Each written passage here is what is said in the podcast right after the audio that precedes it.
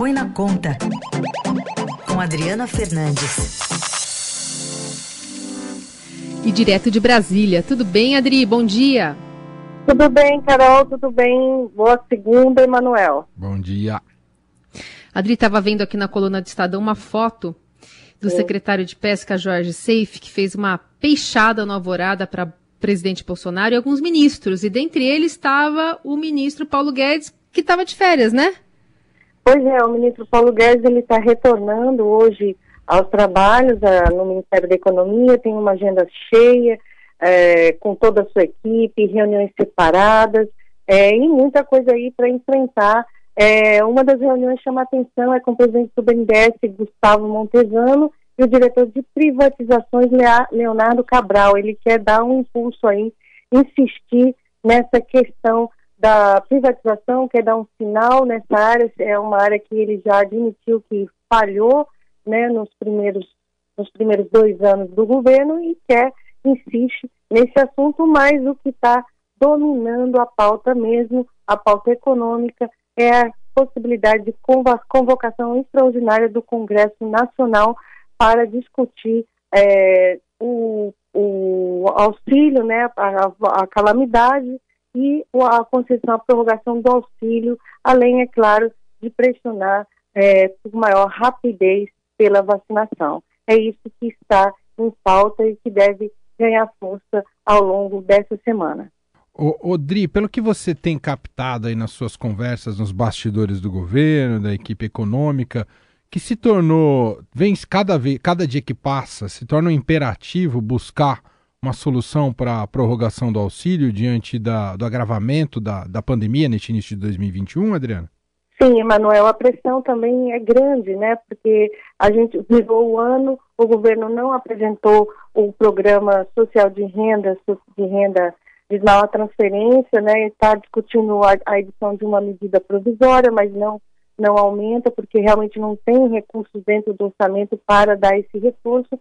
Então essa discussão voltou é, com força embalada, é claro também pela disputa, né? da presidência é, do Senado e também da Câmara. É, assim como a gente vê a, a disputa pela disputa política né, em torno da vacinação, essa também é, é, uma, é uma corrida política, por isso que o Baleia Rosa, candidato, a, candidato de Rodrigo Maia, presidente da Câmara, é, tem defendido a prorrogação, é, e, por outro lado, Arthur Lira, candidato do governo à presidência da Câmara, é, também se mostra na direção contrária, querendo que, é, rechaçando qualquer possibilidade de uma convocação extra, extraordinária.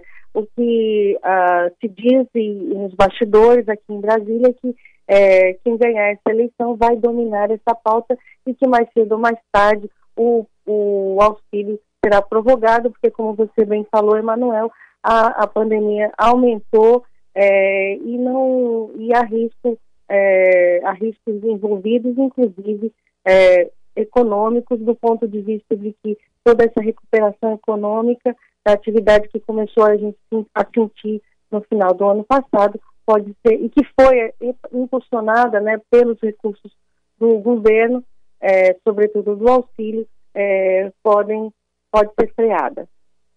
E aí Perdão, Manuel, pode, fazer, pode falar. Não, o, o, aproveitar esse gancho, que uma das possibilidades que vem sendo discutidas é como melhorar o Bolsa Família. Não sei se isso é um caminho mais prático. De qualquer maneira, hoje o editorial do, do Estadão, Andri, fala de uma certa letargia do governo, que ao menos a fila do, do Bolsa Família tem uma fila de 1 milhão e 300 mil famílias estão esperando para ingressar no programa incorporá-las é, é, já, já seria uma medida que conseguiria, de alguma maneira, aplacar um pouco desse desespero, e, e, é. e, e principalmente das famílias que estão entrando na, nessa linha de extrema pobreza, né, Adri? Isso, Emanuel, por quê? Porque o governo não está querendo mexer muito nesse desespero enquanto tiver eleição. É por isso que tem esse jogo em, em convocação ou não. Que a convocação vai colocar o tema em mais evidência e o governo prefere esperar para que o seu candidato, Arthur Lira, caso saia vitorioso, domine essa pauta. Então, o governo não quer dar o, é, palco para a oposição, que está conectada, está sendo apoiada pelos partidos de oposição, os partidos de esquerda.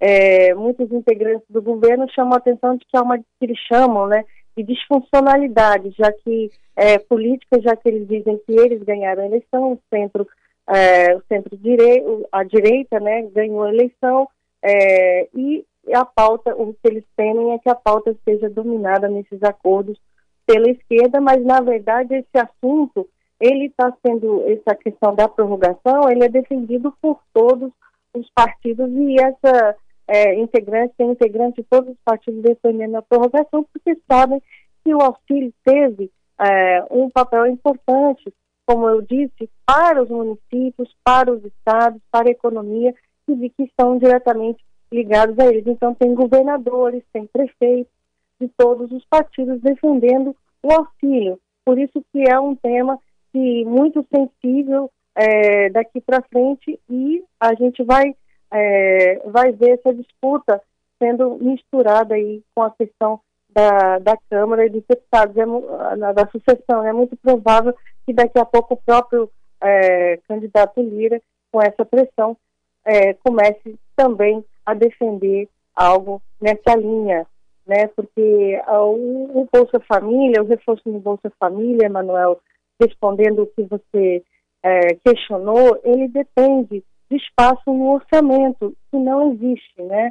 É, a gente tem, eu, eu lembro que tem o teto de gastos, ele já está valendo de novo depois do ano da, da calamidade, então ele põe limites ao aumento das despesas e é por isso que o governo não pode aumentar muito o Bolsa Família. E mesmo, e mesmo assim, é, não foi buscar, o orçamento não está, não foi votado até agora. Então, é, o que a gente vê é nessa essa pauta toda parada e o Congresso, é, o Congresso não retornou quando o, o momento é um dos mais delicados.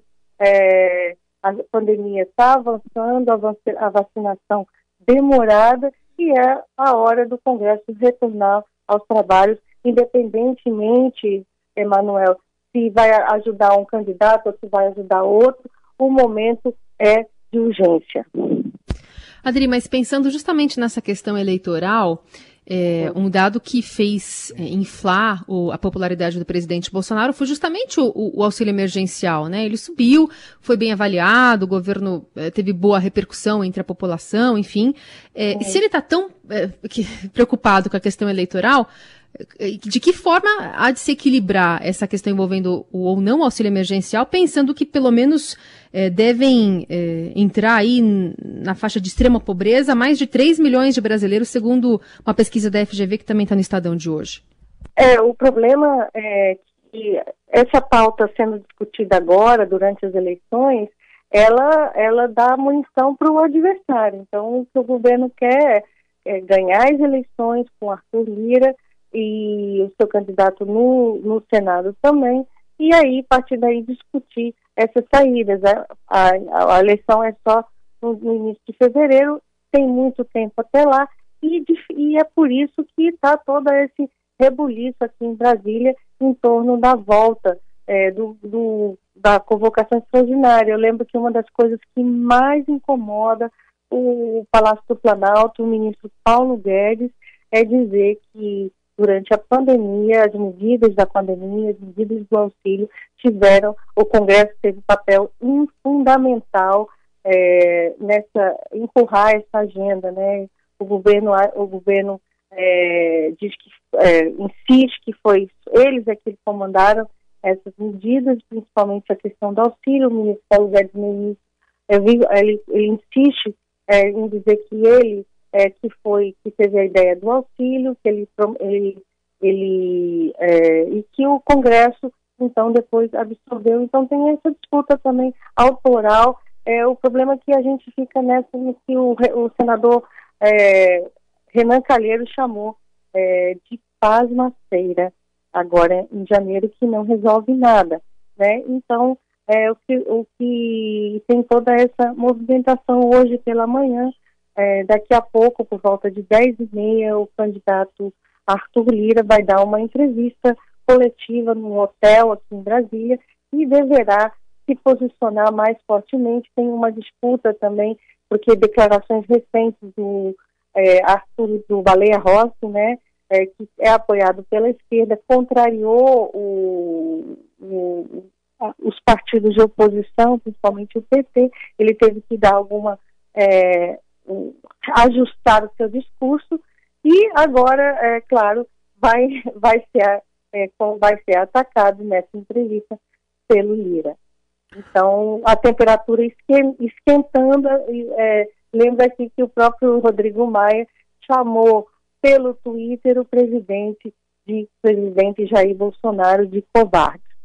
Odri, e politicamente, né? Paulo Guedes voltando de férias. Politicamente, é um Guedes que chega com um posto bastante iluminado, aqueles da estrada com outdoor e tudo mais, ou um posto já meio, meia luz, você nem vê que ele existe na estrada, hein? O... Não, é, é um posto, Emanuel, que ele está aí, ele está brigando, insistindo na sua, na sua agenda, né? Como eu falei um pouco antes, ele quer essa, ele quer, ele insiste, ele é persistente e na sua agenda de privatizações, na sua agenda é, de desoneração da folha de salários. Quem, quem acha que ele desistiu da nova CPMF não é verdade. Ele está esperando o ambiente político se clarear, né, ficar mais claro é, para é, poder novamente insistir nesse tema. Ele diz, ah, já saiu de pauta,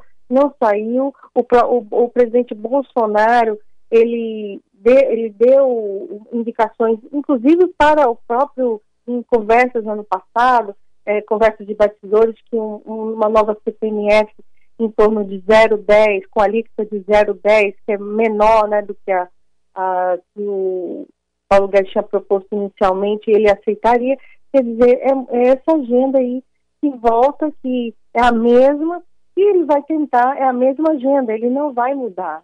Ele está muito, ele diz que tem claro né, a sua estratégia de política econômica e ele é, vai insistir nela e terá, é claro, que lidar com essas pressões de aumento de gastos que vem, é, que, e não se engane, vem também é, do grupo de Arthur Lira, que está aí falando em austeridade fiscal, mas a gente sabe que, ganha, é, passada a eleição, essa chavinha volta novamente, porque o que a gente viu no final do ano, com várias votações desfavoráveis para a equipe econômica, é, tendem a continuar. Então, de um lado, é, tentar, ele, a equipe econômica tem que ser mais forte ainda para barrar determinadas concessões, benesses que, que a gente viu ao longo desses dois anos, e de outro, insistir, vai insistir na pauta. É, tem um primeiro ponto, é, Emanuel, é votar o orçamento. Não temos orçamento, né? Para 2021, e ali é que vão, as forças vão, vão procurar se ajustar, quem terá mais recursos, quem terá menos recursos, e depois as outras pautas, mas o espaço é, para avançar de fato em reformas estruturantes é muito pequeno nesse ambiente de forte é, polarização. Muito bem, Adriana Fernandes desenhando a semana para a gente ficar de olho, especialmente nessa fala aí de um candidato do governo à Câmara dos Deputados. Adri, obrigada, viu? Boa semana. Até quarta.